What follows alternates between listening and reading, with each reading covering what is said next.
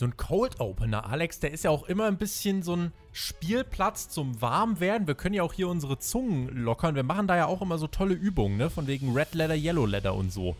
Ja, die machen wir aber vor der Aufnahme, Tobi. Was willst du jetzt damit? Die Zuhörer langweilen, wenn doch so viele spannende Sachen bei Dynamite anstehen. Zum Beispiel ein Parlay. Was ist denn das? Ich glaube, wenn du das zehnmal hintereinander sagst, dann hast du deine Zunge auch aufgewärmt. Parlay, Parlay, Parlay, Parlay, Parlay, Parlay.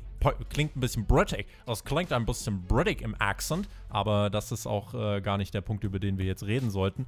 Ähm, ich habe eine hab ne Message für euch, äh, bevor wir reinstarten. Wir wärmen uns ja jetzt gerade auf, also ihr könnt gerade noch mal schnell was zu trinken holen. Und auf dem Weg dahin könnt ihr mal bei iTunes vorbeischauen. Äh, und wenn ihr Bock habt äh, und es noch nicht getan habt, lasst uns doch mal bei iTunes eine Bewertung da. Tatsächlich hilft uns das, Alex. Ich weiß nicht, ob du ein Apple- oder iOS-Gerät besitzt, aber dann kannst du da jetzt auch mal schön vorbeigucken und äh, Team Raw SmackDown einen Stern geben. Nö, also ich persönlich hasse Apple, muss ich sagen. Aber ich freue mich für uns. Das Product Placement mit Apple fliegt out of the window.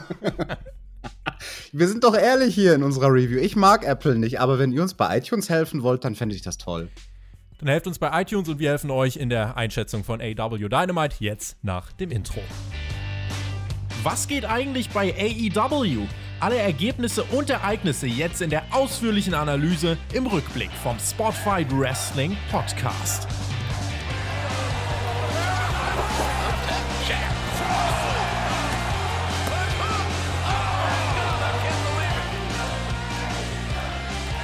Das Finale vor Blood and Guts stand an. Was war jetzt eigentlich mit diesem -P Parlay und gibt es andere große Matches nächste Woche?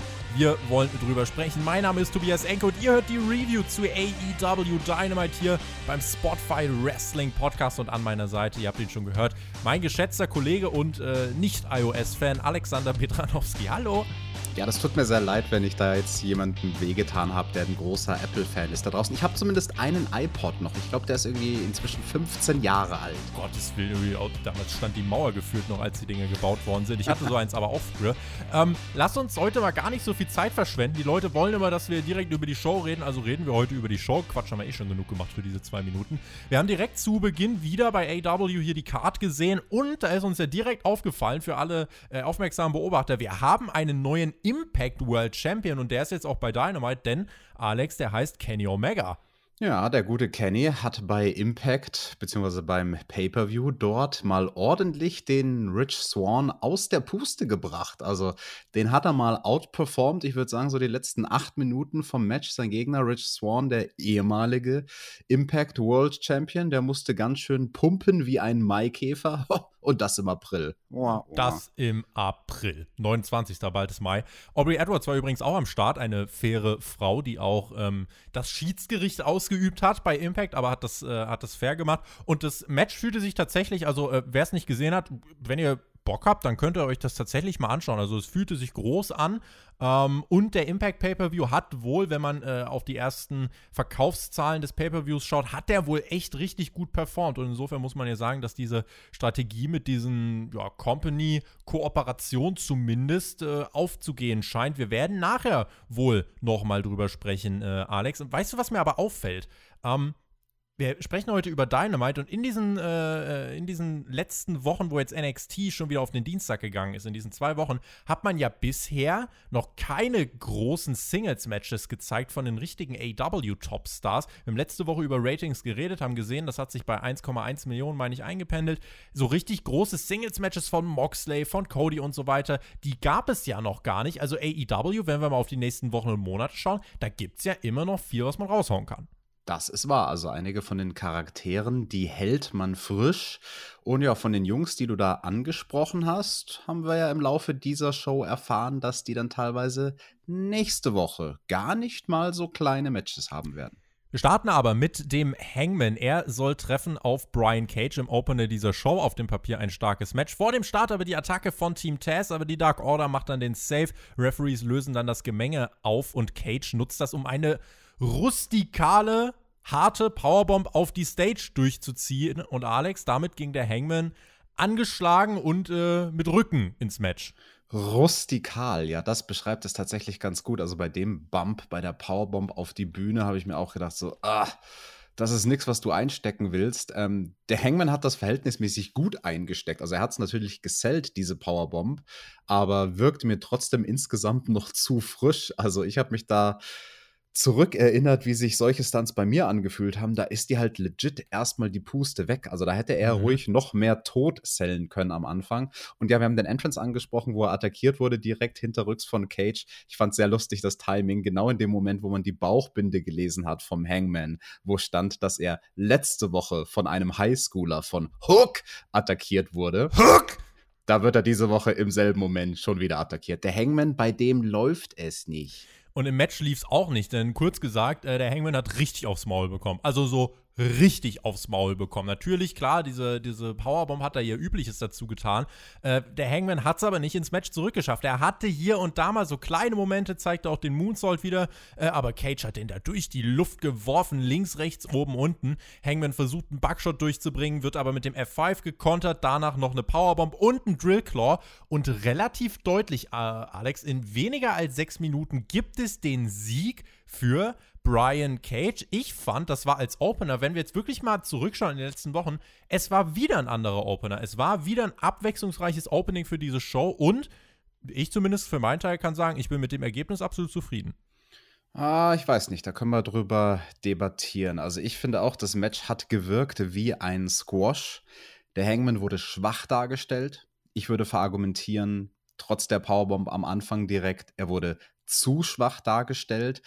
Und das eine große Ding, was es in diesem Match nicht gab, was du sonst in jedem Match drin hast, das war wirklich ungewöhnlich hier vom Aufbau. Der Hangman hatte nicht einen einzigen Nearfall. Nicht einen. Fand ich gut. Nee, ich überhaupt gar nicht, weil ich okay. argumentieren würde, die Idee hierhinter war, Cage stark darzustellen. Aber er hätte in meinen Augen nicht weniger stark ausgesehen, wenn man, wenn man dem Hangman zumindest einen guten Nearfall gegeben hätte. Und in der Schlussphase da springt ja der Hangman den Moonsault aus dem Ring, trifft Cage damit auch voll, rollt ihn zurück in den Ring. Wir denken, okay, jetzt, jetzt findet der Hangman ins Match rein. Er springt zur Buckshot, die wird aber geduckt bzw. gekontert. Es gibt den F5, Two Count, zwei Powerbombs, eine auf die Matte, eine in die Ringecke, Drill Claw, One, Two, Three. Der Hangman landet keinen Nearfall. Bist du denn wirklich der Meinung, dass Cage schlechter ausgesehen hätte, wenn man dem Hangman einen Nearfall gegeben hätte?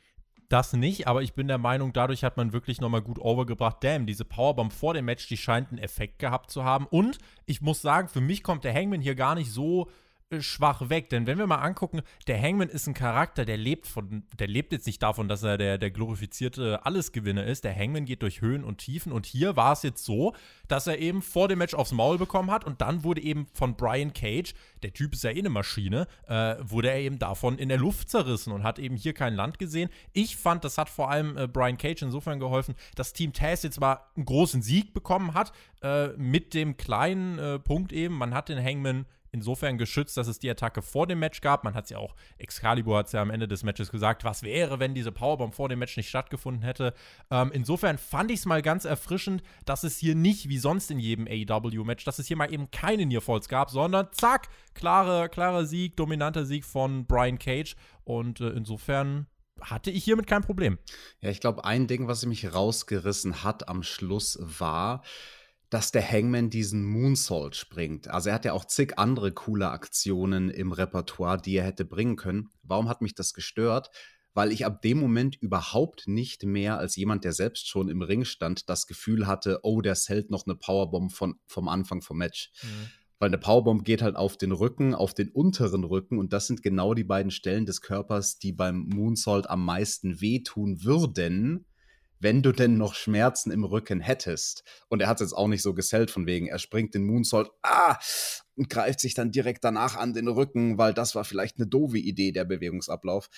Das hat für mich nicht funktioniert. Das war vielleicht gut gedacht. In meinen Augen war das nicht gut umgesetzt. Schreibt es uns in die Kommentare. Wir sind da gespannt, wie ihr diese Sache gesehen habt. Ich fand sie, wie gesagt, abwechslungsreich.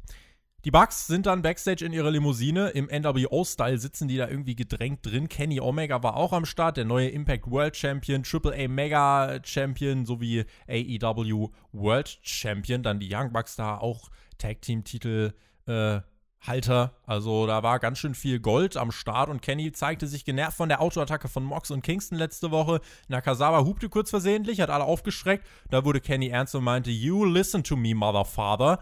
Ansage an Kingston und Mox, wenn ihr es mit einem von uns zu tun habt, dann habt ihr es mit jedem von uns zu tun. Eddie, beweis dich doch heute mal gegen Michael Nakazawa. Damit hat man ein Match aufgebaut, was später am Abend stattfinden sollte. Das war solide und hat an die letzte Woche angeknüpft. Yes, ich fand den Comedy-Spot sehr gelungen. Also da habe ich wirklich köstlich gelacht, weil Kenny noch direkt davor theatralisch die Sonnenbrille ausgezogen hat, gesagt hat, ich hab vor gar nichts Angst. Mäp. Und in dem Moment, wo es hupt, erschrecken sich alle wie kleine Kinder, obwohl sie eigentlich böse Bösewichte sind. Und ja, die Young Bucks und die Good Brothers wieder mit schrecklichen Outfits und Federohrringen und Ledercappies. Also die schauen auch aus, als ob sie aus irgendeinem komischen, weiß ich nicht, Club entlaufen sind ging dann auch mit den Young Bucks weiter. Sie trafen auf Matt und Mike Seidel. Kein Titelmatch, sondern ein Eliminator-Match. Also, wenn die Seidel-Brüder gewinnen, bekommen sie danach einen Title-Shot. Das war das zweite Young Bucks-Match nach dem Heel-Turn und sie stylten und profilten zum Ring, leben ihr Heel-Gimmick mit den hässlichen Klamotten. Matt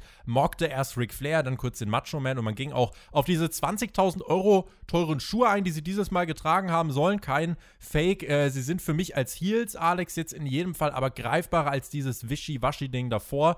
Äh, insofern möchte ich das hier mal noch als positiven Punkt äh, festhalten, weil die Bugs ja durchaus in den letzten Monaten auch mal bei uns ihr Fett wegbekommen haben. Das ist jetzt aber wieder so typischer Wrestling-Sprech zu sagen, ja, die Schuhe sind 20.000 wert. Letzte Woche, da hatten es uns ja Fans noch gesagt das und waren vorletzte jetzt neue Woche. Schuhe.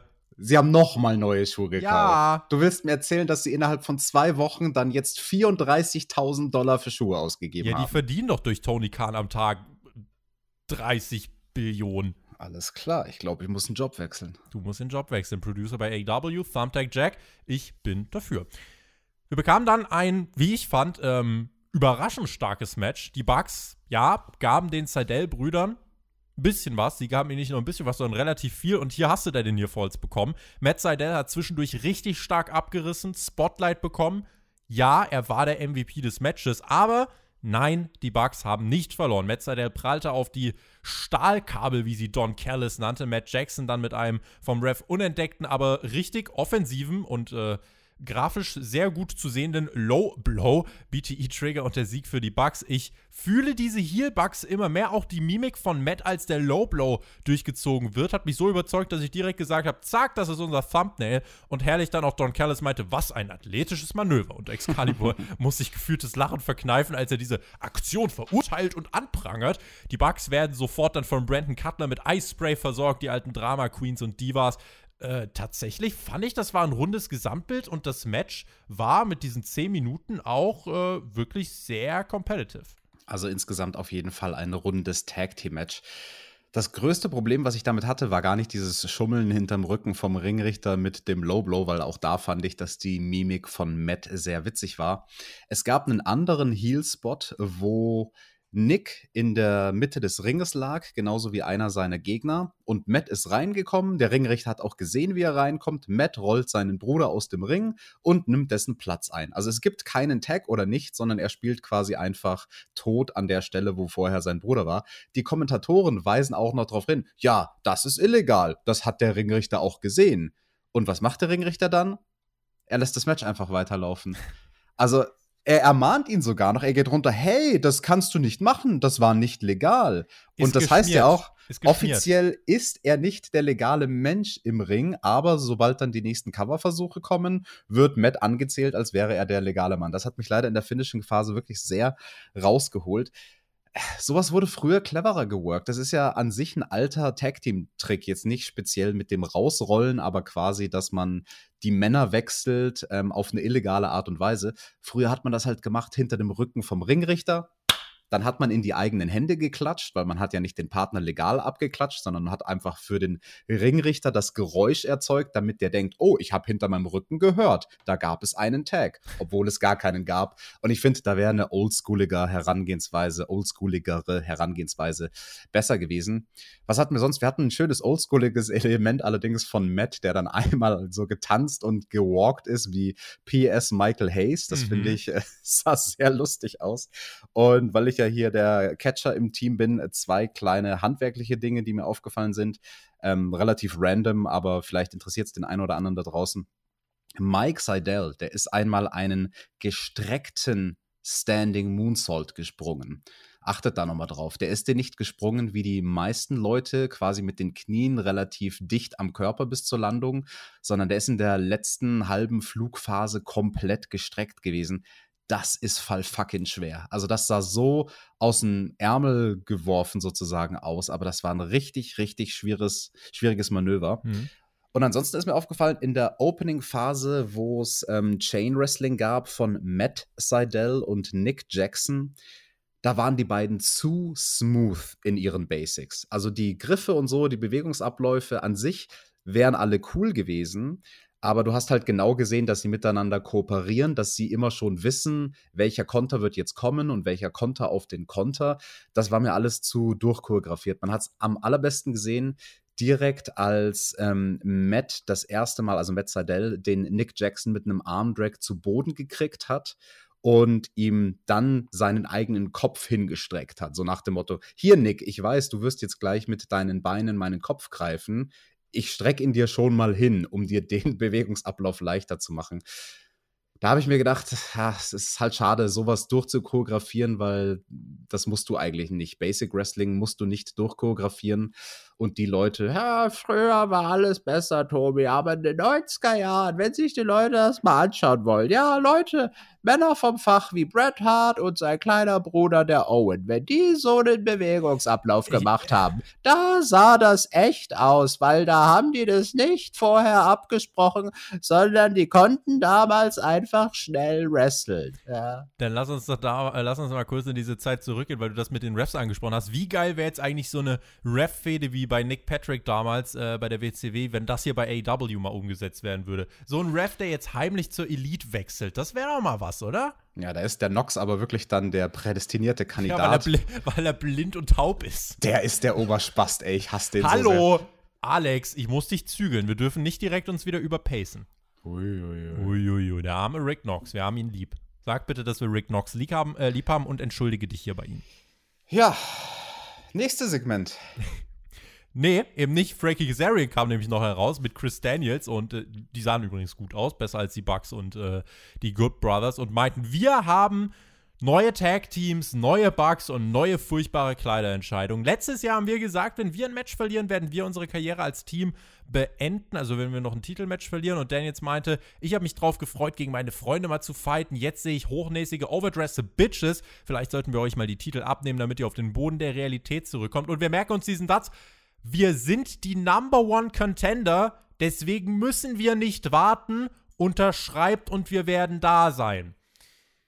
Wir mhm. merken uns das mal, Alex. Ich glaube, da war irgendwie später in der Sendung noch so ein, so ein Tag-Team-Match, was angekündigt wurde. Hm. An sich fand ich das nämlich als Follow-up, das habe ich mir hier zu dem Zeitpunkt der Show notiert. Das war eigentlich richtig gut, denn SCU hat diese Promo richtig authentisch und believable gehalten und äh, deswegen fand ich es eigentlich bis hierhin erstmal wirklich, wirklich ordentlich.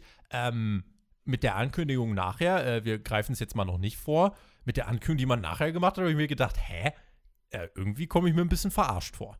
Du spannst den Spannungsbogen aber auch wie Damien Priest seinen Bogen beim Entrance.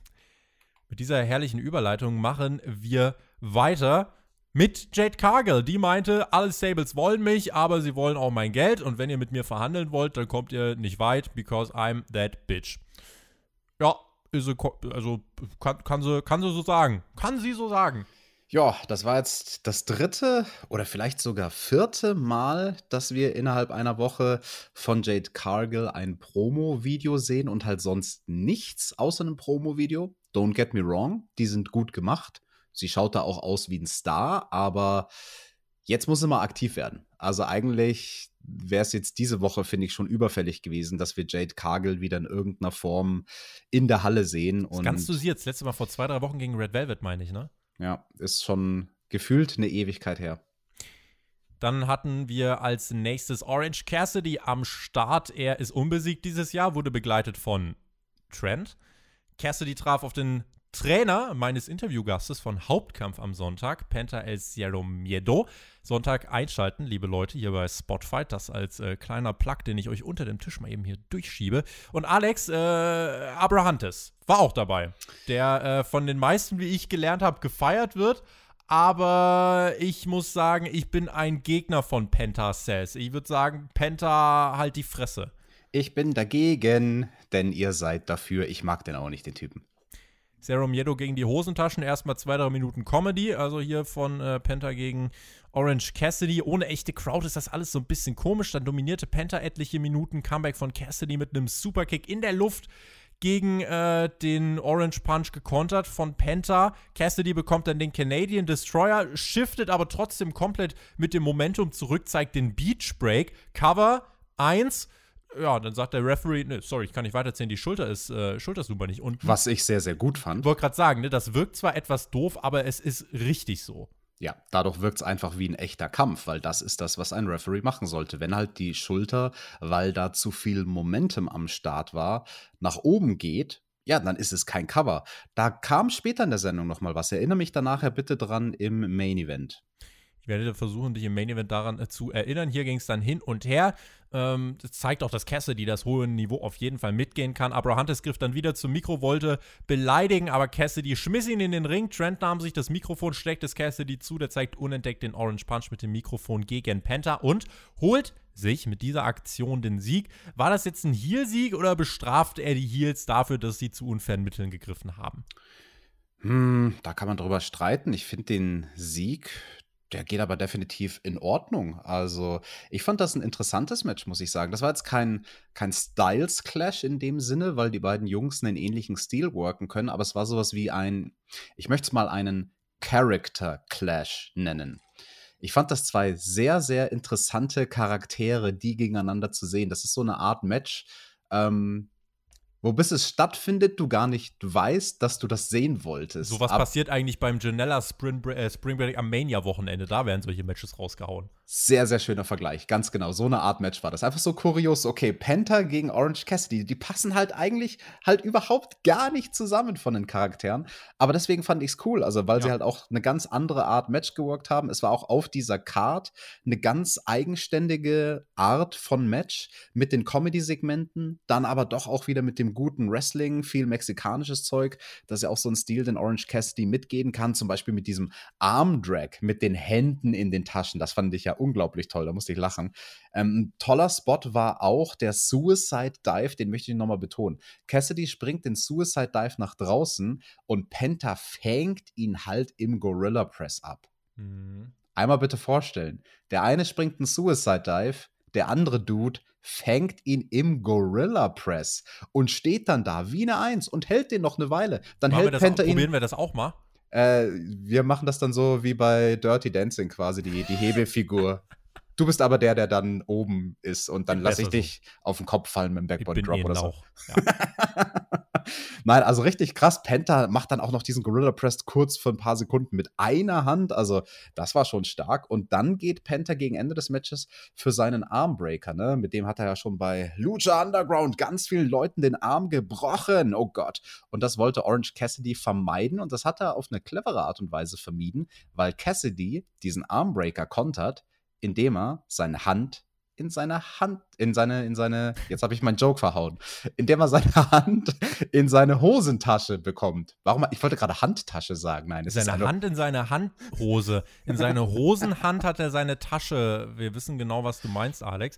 Ich glaube aber, du warst einfach nur äh, am Ende sehr positiv überrascht von diesem Match. Insofern äh, verzeihen wir den, den, äh, den Fauxpas. Passiert den Besten. Ich war nämlich auch gerade zum Ende hin wirklich positiv überrascht von diesem Match, denn ich habe mir dann gedacht, boah, wenn das jetzt noch vor einer Crowd wäre, ich glaube, das hätte richtig gut abgerissen. Also so, Tobi, und weil du das sagst, wie viele Sterne würdest du diesem Match geben? Ja, das ist halt irgendwie, ja, von der Crowd hätte das abgerissen. Das wäre für ein Weekly-Match schon äh, drei, äh, boah, dreieinhalb oder drei, drei Viertel, irgendwie sowas wäre es, glaube ich, schon geworden. Vielleicht sogar vier, wenn man ja, wobei, nee, vier ist wahrscheinlich ein bisschen too much. Dreieinhalb, drei, drei Viertel irgendwie so. Das ist sehr lustig, dass du das sagst, weil unsere Attitüden, wie man Sterne verleiht, sind ja sehr unterschiedlich. In dem Fall kommen wir aber zu einem ähnlichen Ergebnis aber aus einem unterschiedlichen Grund. Ich habe ich hab mir hier notiert, vier Sterne-Match, einen Punkt Abzug, weil es ein bisschen zu lang war. Warum vier Sterne? Das waren vier Sterne-Match in der Kategorie drittes, drittes Match, Match, auf der Card. Nein, kein Witz. Drittes Match auf der Card. Wir haben schon zwei Stile gesehen. Wir haben schon zwei unterschiedliche Arten Matches davor gesehen. Ein Singles-Match, ein Tag-Team-Match. Und die beiden Jungs haben jetzt was komplett anderes gemacht, obwohl sie wieder in einem Singles-Match waren. Mhm. Und das ist schwierig. Also an der dritten Stelle der Card den Leuten noch was anderes zu geben, ohne dass es zum Einschlafen wird, ähm, ist eine Challenge. Und ich finde, mit diesem Mix aus Lucha und Comedy haben die beiden das echt gut gemacht. Penta nice. gegen Orange Cassidy, also echt ein nices Match. 13 Minuten ging das Ganze für alle, die es interessiert. Der Doktor ist auf Platz 1, Britt Baker, auf Platz 1 der allseits bekannten, respektierten und stets logischen Rankings Shida Lader, hat sie gesagt. Das hat sie gesagt. Da war auch die passende Grafik im Hintergrund, die uns nochmal gezeigt hat. Ganz offiziell ist jetzt auch Britt Baker auf Platz 1 in den Rankings. Letzte Woche, da hat sie ja so ein bisschen äh, gemauschelt, glaube ich, und war dann ein bisschen voreilig, sich als Nummer 1 Dame zu etablieren. Und ja, es ist keine Frage, Britt Baker, die wird nächste Damen-Championess, hoffentlich. Muss, also äh, vielleicht. Shida will den Titel halten, bis Fans wieder da sind. Äh, Britt Baker will das nächste Titelmatch. Also entweder AEW übertreibt jetzt komplett oder äh, da gibt es ein Mismatch. Aber äh, die Sache, die mich eh viel mehr gewundert hat, äh, Warum, wie kommt eigentlich das mit dem Doktor zustande? Ja, warum? Das ist eine gute Frage. DMD, Dr. Britt Baker. Warum nennt die sich Doktor? Why? Tobi, why? Werbung Leute, ihr erinnert euch ja sicherlich noch an Y-Food und inzwischen hatte ich die Möglichkeit, das Produkt auch ein bisschen ausgiebiger zu testen. Am Anfang hatte ich ja einfach nur das Probierpaket mit den Flaschen und die fand ich schon super und dann war ich neugierig, was kann denn das Pulver? Den Shaker, gibt es von Y-Food gratis obendrauf und mit dem Pulver, da könnt ihr euch eure Trinkmahlzeit halt selbst herstellen. Ja, und meine Frage war, kann das denn genauso gut schmecken wie die vorfabrizierte Variante in den Flaschen? Und die Antwort ist ja, das tut's. Also wenn ihr das Mischverhältnis richtig hinkriegt, die richtige Menge aus Pulver und Wasser, dann schmeckt das genauso gut und spart euch sogar noch mal mehr Geld als in Flaschenform. Und wie gesagt, mit dem Code SPOTFIGHT15 spart ihr noch mal on top. Und jetzt viel Spaß mit dem Rest von der Review. Werbung. Zeit für das Parlay, Alex. Damit machen wir jetzt mal weiter. Der Gipfel kam nämlich heraus. The Pinnacle, begleitet von Personal Security. Wie wirkt, das frage ich jetzt einfach mal so euch, wie wirkt diese Heal-Fraktion gerade auf euch? Denn ähm, ich muss sagen, so der, der Theme, das Auftreten und so, während ich am Anfang noch gesagt habe, ja, es ist vielleicht hier und da ein bisschen zusammengewürfelt, muss ich mittlerweile sagen, dass es irgendwie schon also mittlerweile ist das schon ein stimmiges Gesamtgefüge und vor allem, Alex, hat man ja in dieser Promo auch eigentlich schon gut drauf geachtet. Die, die was sagen sollten, haben was gesagt. Die, die jetzt nichts sagen mussten, das waren die Großen, weil die müssen nur rumstehen, die haben ja auch nichts gesagt. Ja, also Entrance war gut und das ganze Segment kann ich auch schon mal vorwegnehmen, war durchaus interessant. Ich war sehr gespannt, wie man das aufbauen würde, dieses Parlay-Segment. Und ja, das Theme vom Pinnacle, nö, funktioniert. Der Entrance ist auch gut, aber der Entrance vom Inner Circle war besser. Entrance vom Inner Circle war nicht verkehrt, denn die, es war fast schon Pay-Per-View-Entrance, fette Motorräder, damit kam die Security des Inner Circles an und dann kamen sie heraus. Jericho, Hager, dann Sammy und noch Santana Ortiz, alle am Start kommende Woche ja Blood and Guts, das Match, auf das wir so lange gewartet haben. Jetzt findet es statt, drei Wochen vor Double or Nothing. Pinnacle hat sich mittlerweile immer besser eingespielt, die geben ordentliches Build-up. Inner Circle ist halt trotzdem, ich finde, es macht was aus, dass die wirklich direkt in der ersten oder zweiten AW-Ausgabe, äh, dass sie da direkt irgendwie zusammenstanden. Und um euch direkt mal vorwegzugreifen, was dieses Parlay war, es war letztendlich ein Promoduell äh, der verschiedenen Bestandteile. Es war jetzt nicht irgendwie, aber das fand ich gut, weil es war nicht irgendwie so ein fancy Pressekonferenz-Shit oder irgendwie da steht ein Tisch in der Mitte und die spielen Schiffe versenken. Nein, es war wirklich insgesamt einfach ein Promo-Duell, aber wirklich reduziert auf das, was es sein soll, nämlich Promotion. Und das ist insgesamt, Alex, fand ich sehr gut gelungen in diesem Segment. Absolut. Und was sie auch smart gemacht haben, sie haben diese Konstellation von 5 gegen 5 so im Ring aufgestellt, dass wir bei den Duellen immer ebenbürtige Gegenspieler hatten. Ja. Wir hatten Sammy gegen Sean Spears, wir hatten Proud and Powerful gegen FTR. Gut, die beiden großen Jungs, Hager und Wardlow, Die, die, gucken standen sich eh schon an seit immer. Genau, die standen einfach im Hintergrund und haben böse geguckt. Und ein bisschen hatte ich bei den beiden das Gefühl, so von wegen, dass die sich denken: Ach Manno, warum müssen wir denn hier quatschen? Warum können wir uns nicht einfach schon blutig hauen im Käfig? Ja, und dann natürlich Jericho und MJF, die dann am Ende ähm, des Segments ihren Senf dazugegeben haben. Das hat man gut gemacht. Also, das hat mir Bock gemacht auf die Einzelpaarungen, die wir da wohl innerhalb dieses Matches nächste Woche sehen werden. Jericho in auffälligen knallroten Tretern, modisch gewagt, aber er kann es tragen. Pinnacle mit Braun und Schwarz als Schuhfarben. Der Inner Circle bunter unterwegs, das habe ich mir als äh, stilistisch bewusster äh, Podcast-Moderator hier natürlich notiert. Der Cointoss sollte kommen, aber Sean Spears hat dann Tony Schiavone die Münze aus der Hand äh, geschlagen und äh, hat dann gemeint, ja, ihr habt uns ins Match gezogen, also krieg, äh, was, was äh, kriegen wir den Vorteil, so easy peasy. Es ist ja eh immer so, bei Wargames-Matches, die Heels haben eigentlich fast immer den Vorteil, weil das für die Match-Story, Alex, eigentlich immer den, es ergibt mehr Sinn, dass du erstmal äh, so eine Phase reinpackst. Klar, äh, mit, also wir wissen jetzt mittlerweile, Sammy wird dann anfangen. Ähm, und dann wird aber als erstes ein ähm, Pinnacle-Member dazukommen, einfach damit du spektakulär einsteigst und dann aber erstmal eine Heat-Phase reinbringst, einfach um diese Momente zu kreieren von, ah, endlich kommt wieder jemand vom Face-Team dazu. Äh, das passt für die Dynamik des Matches. Da hat man jetzt hier, weiß nicht, findest du, Sammy kam dumm weg, weil Sammy hat, äh, letzten Endes hat er sich ja nur gegenüber Sean Spears aufgeregt, hat gesagt, ja, also du warst ein Fail bisher bei AW, ein Fail bei der Company, wo du warst und du wirst nächste Woche genauso failen. Und äh, Sean Spears hat sich Mühe gegeben, er hat versucht, äh, wirklich da mit, mit äh, Aussagen zu punkten, wie, ja, Sammy Jericho mit dem äh, wirst du dich ins Wasser stürzen und sei dir sicher, ich bin derjenige, der dir auf den Kopf tritt, damit du auch ganz sicher ertrinken wirst.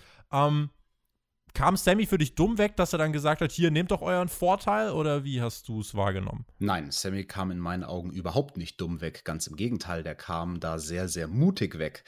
Weil, wie er darüber gesprochen hat, diesen Krieg, diese Schlacht beginnen zu wollen, ich bin derjenige, der dort am längsten im Ring stehen wird, von Anfang bis Ende.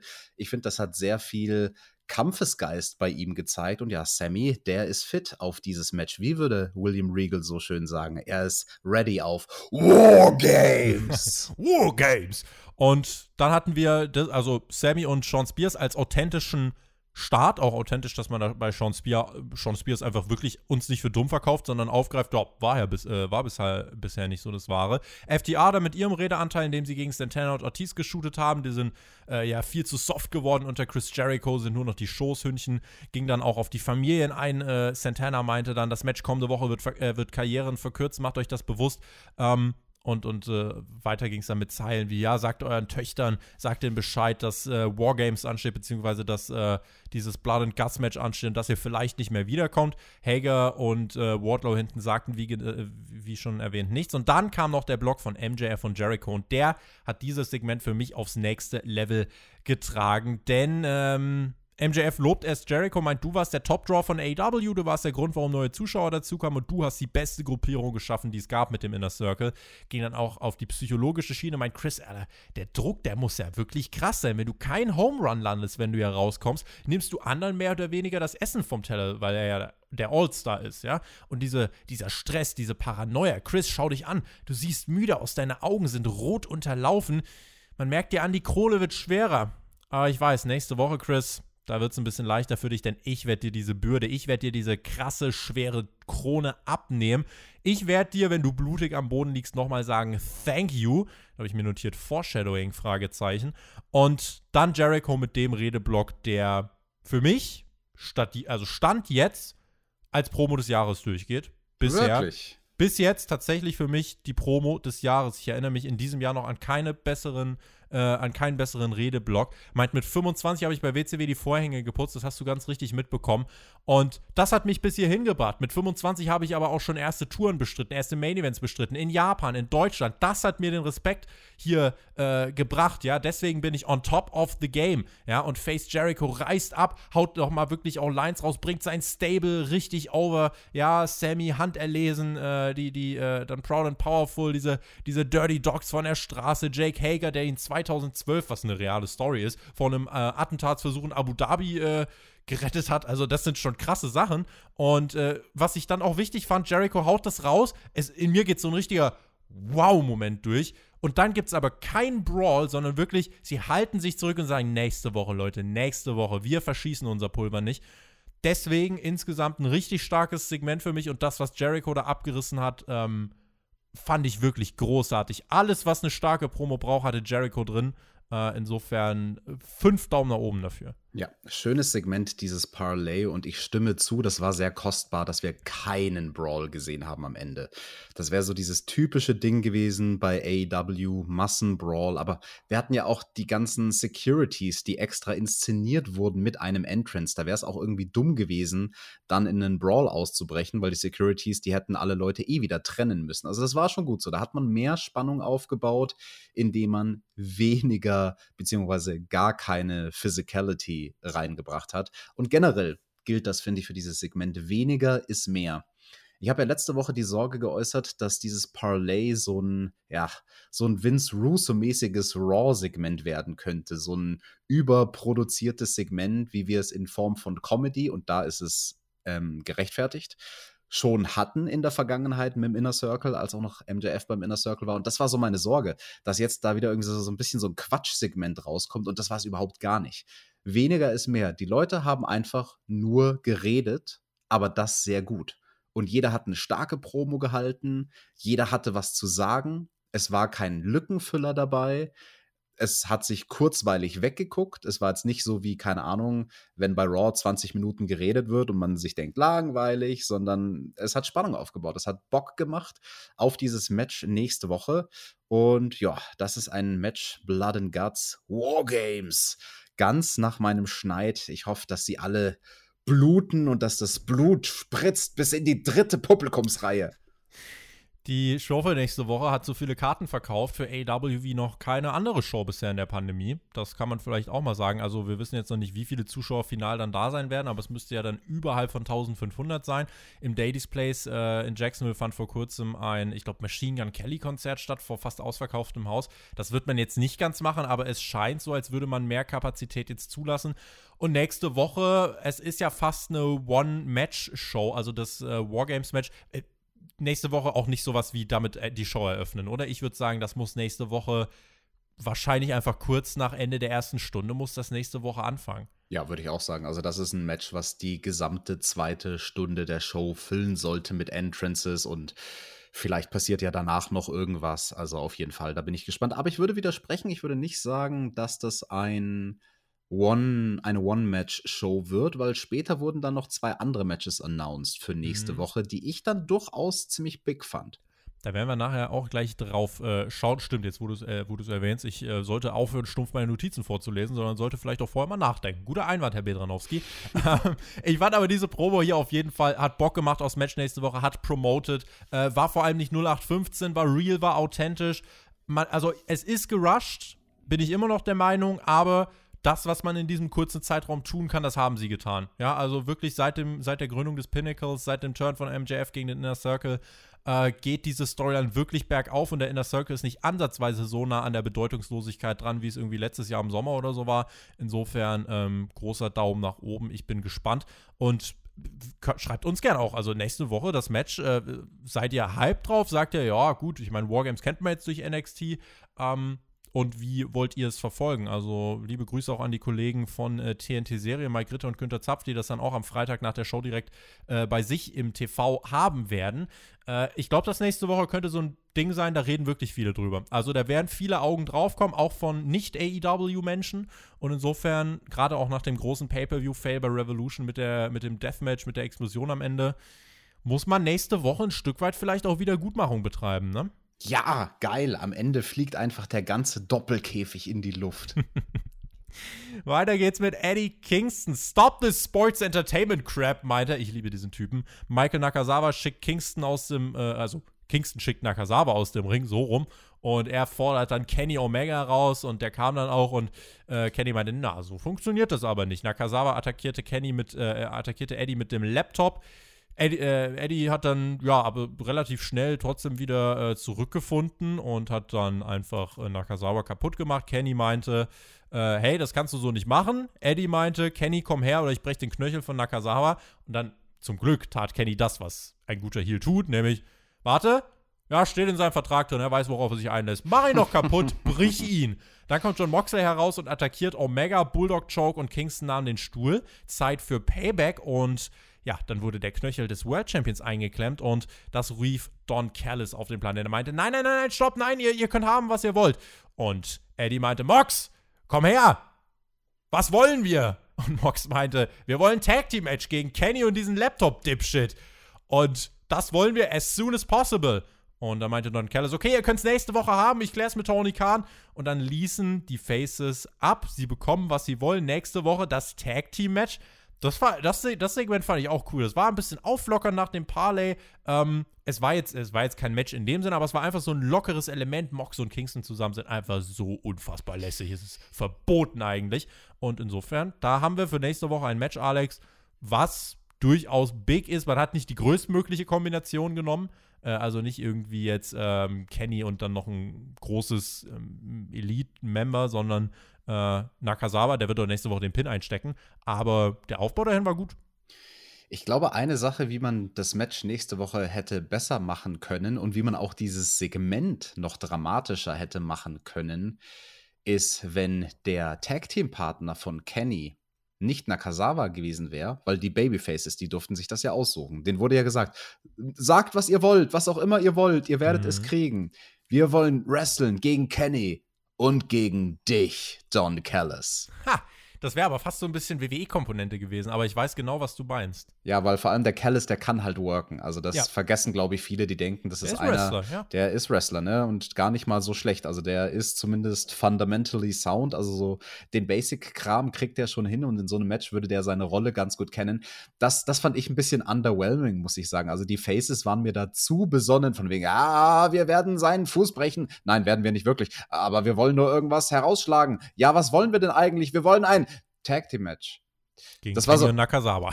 Leute, also wenn ihr schon einen Wunsch frei habt, dann wünscht euch doch, keine Ahnung, 40 hübsche Jungfrauen und ein Match gegen Kenny im doppelten Stacheldrahtkäfig mit. Explosionen. Ah. Nein, also Augenzwinkern, aber ihr wisst, was ich meine. Ich fand das dann so ein bisschen so. Äh, dafür, dass Eddie Kingston der Fuß gebrochen wurde, hat das für mich dann, also deswegen hat das für mich nicht ganz so funktioniert, dieses mhm. Comedy-mäßige Rumspielen. Haha, wir brechen ihm jetzt vielleicht den Fuß.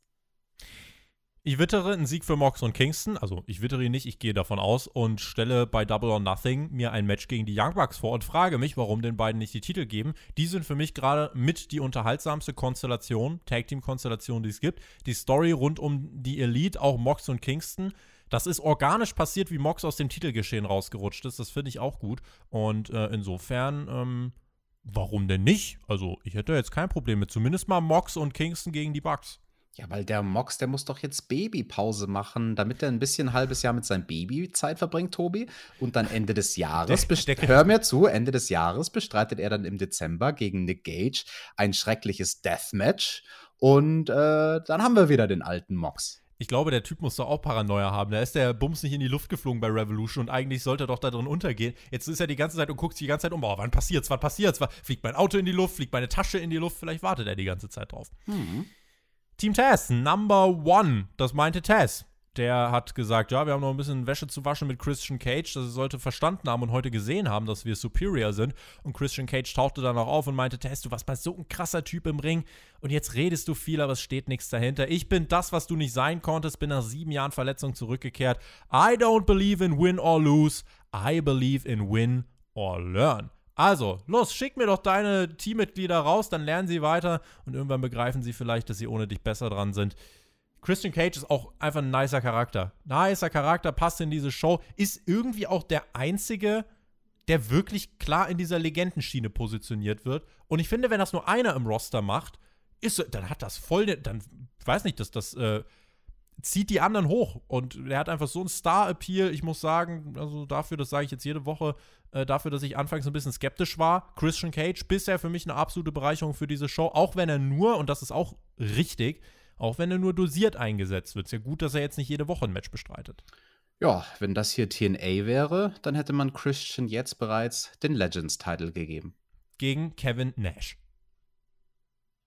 Oder Scott Hall. Oder Hulk Hogan. Eieiei. Ei, ei. Kein Scheiß, bisher hat mich diese Show sehr wenig aufgeregt. Am ehesten noch die Anfangsphase von Penta und Cassidy, aber bisher war ich mit dieser und, Show sehr zufrieden. Und jetzt kommt was, was dich aufregt, weil wir als nächstes die Damen auf dem Programm hatten. Weiter ging es dann mit Chris Statlander und Penelope Ford. Das war nicht schlecht, nein. Aber es war das erste Mal in dieser Show, dass ich richtig durchgeatmet habe und sagte, gut, jetzt könnte man, wenn man vorspulen wollte, könnte man das tun. Wenn das erst nach 80 Minuten in der Show passiert, dann Tobi, ist das okay. Nein, nein, nein, nein, nein. Du musst so ein Match mit einer heißen Braut wie Penelope Ford mit den Augen eines Heteromannes sehen, weil da willst du nicht vorspulen. Ganz im Gegenteil, da sind deine Augäpfel an den Fernsehbildschirm geklebt. Egal, ob die gut wresteln oder nicht. Im wahrsten Sinne des Wortes klebten sie an meinem Monitor. Ähm, Match an sich keine Katastrophe. Ich würde sagen, es war halt einfach solide. Sie haben sich reingelegt. Penelope holt äh, ja, sich ein paar Aktionen. Am Ende ist es aber aussichtslos. Also, das war aber auch richtig, denn äh, Big Bang Theory und der Sieg für Chris Statlander, siebeneinhalb Minuten, äh, das, das passte schon. Es war halt das erste Mal in der Show, dass ich halt geguckt habe und dachte, okay, kannst jetzt nicht so viel sagen. Sabian wollte den Pin an Ford unterbinden, aber Orange Cassidy war am Ring und hat äh, ja, dafür gesorgt, dass das Ding hier fair bleibt. Insofern war, war okay. War okay, nicht mehr, nicht weniger. Interesting. Ich fand das überhaupt gar nicht schlecht, dieses Segment. Also ich fand es auch nicht überraschend gut oder irgendwas, aber definitiv nichts, wo Schlecht ich mir gedacht habe. Ja, ja, aber definitiv nichts, wo ich mir gedacht habe, ja, oh, langweilig. Also da fand ich zum Beispiel das Segment mit äh, leider mit Moxley und Kingston und Nakazawa und Kenny fand ich langweiliger als dieses Damenmatch. Aber so können Geschmäcker unterschiedlich sein. Ja, geh mal deine Zunge waschen. ich habe mir ein paar Notizen gemacht zum Handwerk, nur ganz kurz, äh, ein paar Sachen, die mir aufgefallen sind. Es war ganz interessant, Penelope Ford, die hat am Anfang auf dem Apron diesen Knee Drop probiert, quasi übers Top Rope. Der ging daneben. Und dann hat sie ihn eine Minute später nochmal probiert und da hat er geklappt. Das ist sehr ungewöhnlich, vor allem für einen Heel.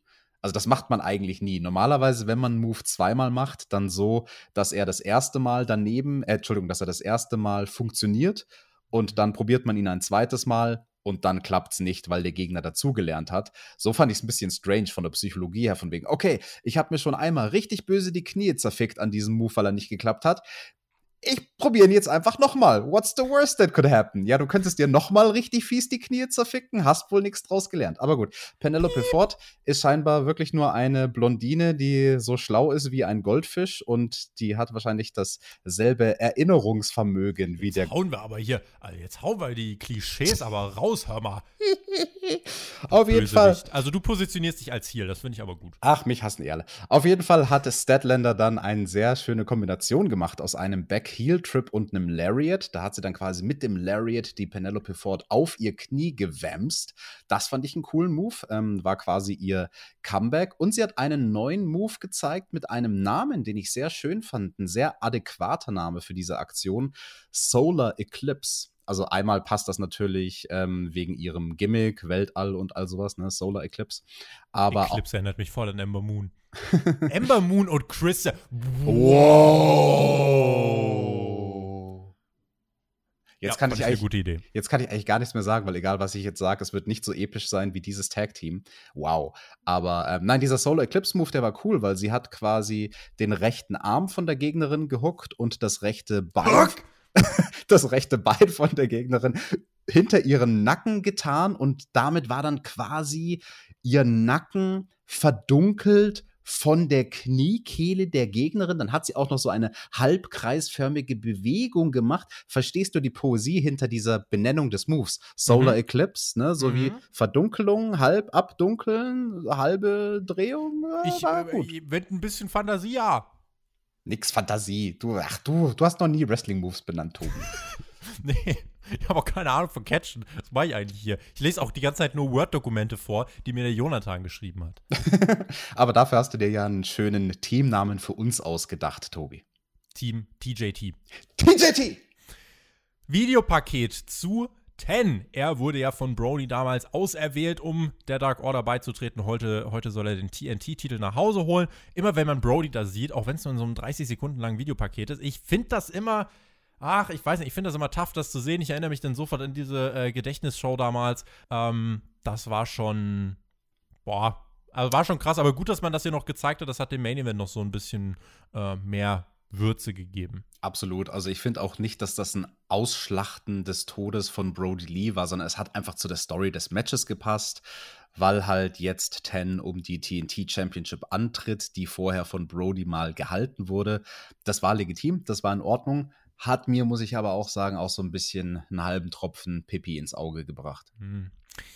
Die Nightmare Factory äh, oder die Nightmare Family traf auf die Factory im nächsten Six-Man äh, Tag Team Match. Es waren wieder äh, gefühlt Pay-per-View Entrances. Die Factory kommt im Nightmare Family Express von Cody an den ja, das, Start und rollt das, da rein. Das war quasi der Lex Express, glaube ich, den sie oh, da ja. den haben sie geklaut aus den 90ern und dann haben sie ihn schwarz angestrichen, aber die USA Flagge, die haben sie draufgelassen und ja, Tobi, das dieser Express, das war ein echter Bus Du hast ja letzte Woche behauptet, der Umkleidetrailer von The Elite wäre auch ein Bus. War das hier größer als das, was wir letzte Woche gesehen haben mit dem Trailer? Das hm? hier, das hier war ein richtiger Bus, Alex. Das ich war ein Bus, genau. War, und das war nicht irgendein Bus, das war der Bus der Woche. Oha. Und den kann man da, finde ich, mal rausholen. War ein, schickes, war ein schickes Gerät, ja. Und in diesem Gerät äh, haben sie sich quasi hier hinchauffieren lassen und dann sind sie zum Ring. Uh, also im Match selber traten Comorado, Solo und Cutie an gegen Lee Johnson, Dustin Rose und Billy Gunn. Match bekam dann auch ein bisschen Zeit. Beide Teams haben äh, ihre Time to Shine bekommen ähm, und haben, also jeder durfte da so ein bisschen erstmal einen Eindruck machen. Wichtig war für mich Solo und Comorado, weil die haben bisher noch nicht so viel gemacht für The Factory. Ähm, haben mich positiv überrascht. Jetzt schlag mich nicht, aber ich sehe in den Ansätzen bei Aaron Solo eine junge, vorsichtige Version von Tyler Black, aka Seth Rollins. Jetzt, ja, ihr dürft jetzt hauen, ist okay. Und Comorado soll halt einfach nur ein großer Bär sein und das macht er gut.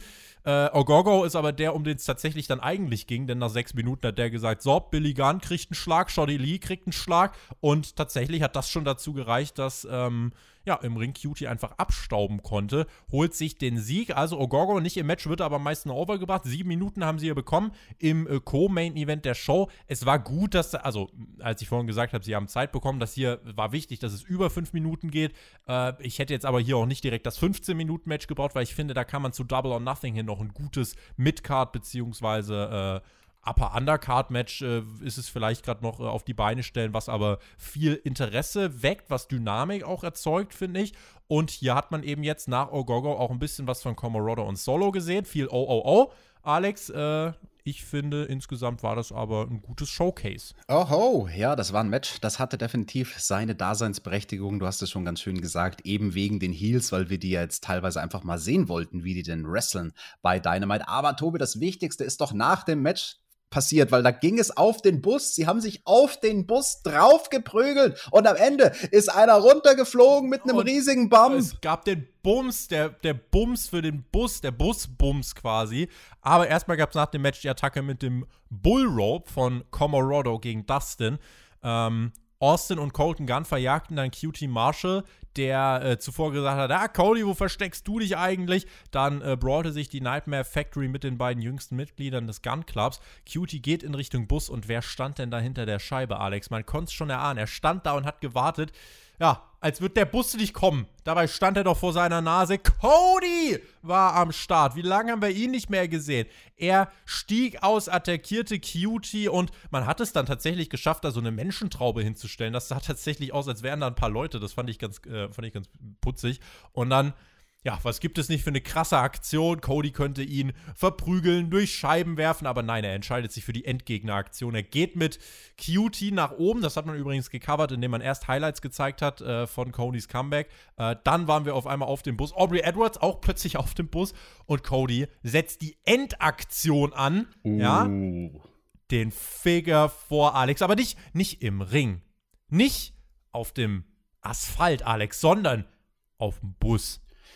Ja, das war das erste Mal, dass ich eine Figure 4 Leglock auf einem Bus gesehen habe.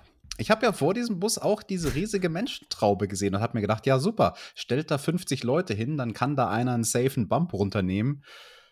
Ja.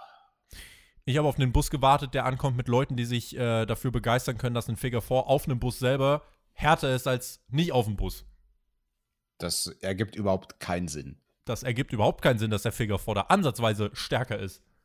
Das ist eigentlich so ein WWE-Element, wenn hier irgendwie so, das, der Submission-Move im Ring ist das eine, aber warte nur, ich nehme dich äh, in meinen in mein Armbar auf dem Kommentatorenpult. Das ist irgendwie, äh, hätte ich jetzt nicht gebraucht. Aber das war, da, ich, das war ja. alles Quatsch hier. Und als nächstes wollen die uns erzählen, dass die da wirklich kämpfen oder was?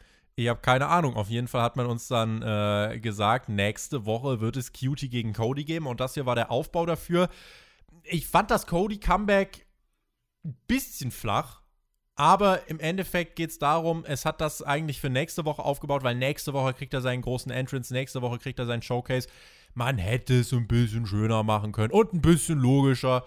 Äh, das war auch so ein bisschen, ja, war ein Wermutstropfen. Ja, er hätte ihn einfach überfahren können mit dem Bus. Wie wäre es damit gewesen? Das wäre das Mindeste gewesen. So. Schon.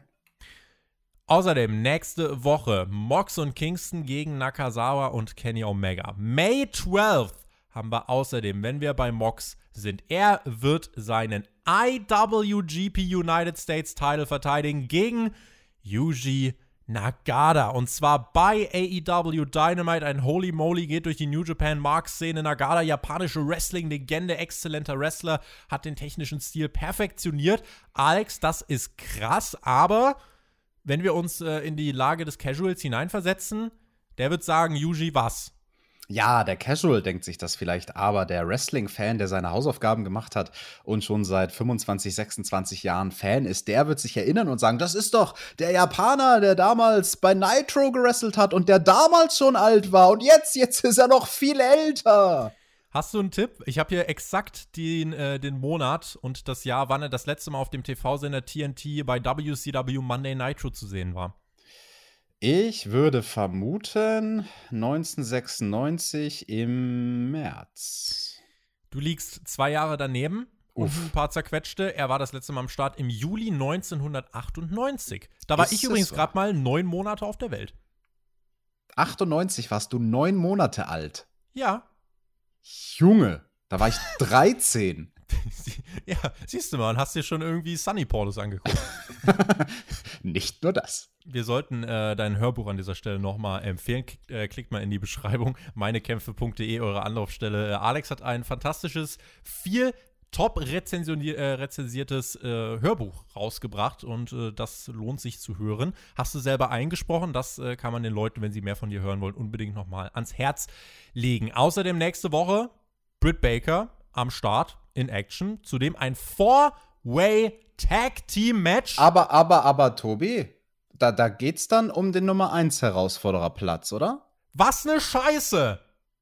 Da waren doch vorhin SCU am Mikrofon vor, vor einer Stunde und haben gesagt, wir sind jetzt Nummer 1 Herausforderer, weil wir sind ganz oben in den Rankings. Richtig, und zur Belohnung kriegen sie ein Fatal Four Match gegen Jurassic Express, äh, Cassidy Blonde, Cass äh, Varsity Blondes äh, und The Acclaimed und die Gewinner erhalten ein Tag Team Titel Match. Erstens hat sich AEW damit selber gespoilert. Zweitens warum ist man, also warum, das ist doch jetzt wirklich nicht schwer. Das muss doch jemand, wenn man die Show, vor allem die war getaped, das muss doch jemandem auffallen. Also ich kann doch nicht SCU rausschicken und sagen, hier, ja, äh, wir werden übrigens, äh, wir sind jetzt Number One Contender und wollen unser Match und dann sagen, ja, äh, es gibt ein Number One Contenders Match. Wozu?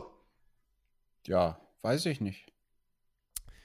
Kip Sabian besuchte backstage den apfelessenden Miro und Miro zerwalzte Kip. Where have you been? Willst du mich auf den Arm nehmen? Brachte Kip fast um. Der arme Miro ist aber auch eine Walze, klemmt, Miro, äh, klemmt dann äh, Kips Hand in die Tür ein, schmeißt die zu. Kips Selling war okay. Nee, das war nicht okay. War nicht, das war, war sehr beschissen. Also, wenn es beschissen war, Tobi, du Fanboy, dann kannst du auch durchaus sagen, dass das Selling beschissen war.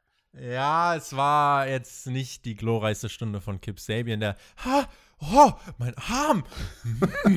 also, wie ein aufgescheuchtes Ferkelchen. Ähm, Ja, aber Miro immerhin, die Dampfwalze äh, soll, ihn, soll ihn zerwalzen. Ich meine, in den letzten Wochen ging es mit ihm in die richtige Richtung. Ich kann Miro aktuell überhaupt nichts abgewinnen. Also, ja, wir haben immer gesagt, er muss, also vor Monaten noch, nachdem er debütiert war, ja, er muss aggressiver sein und er muss da irgendwie so einen Mittelweg finden. Nicht ganz so ein Hinterwäldler, wie er als Bulgare bei WWE war, aber äh, trotzdem ein bisschen aggressiver.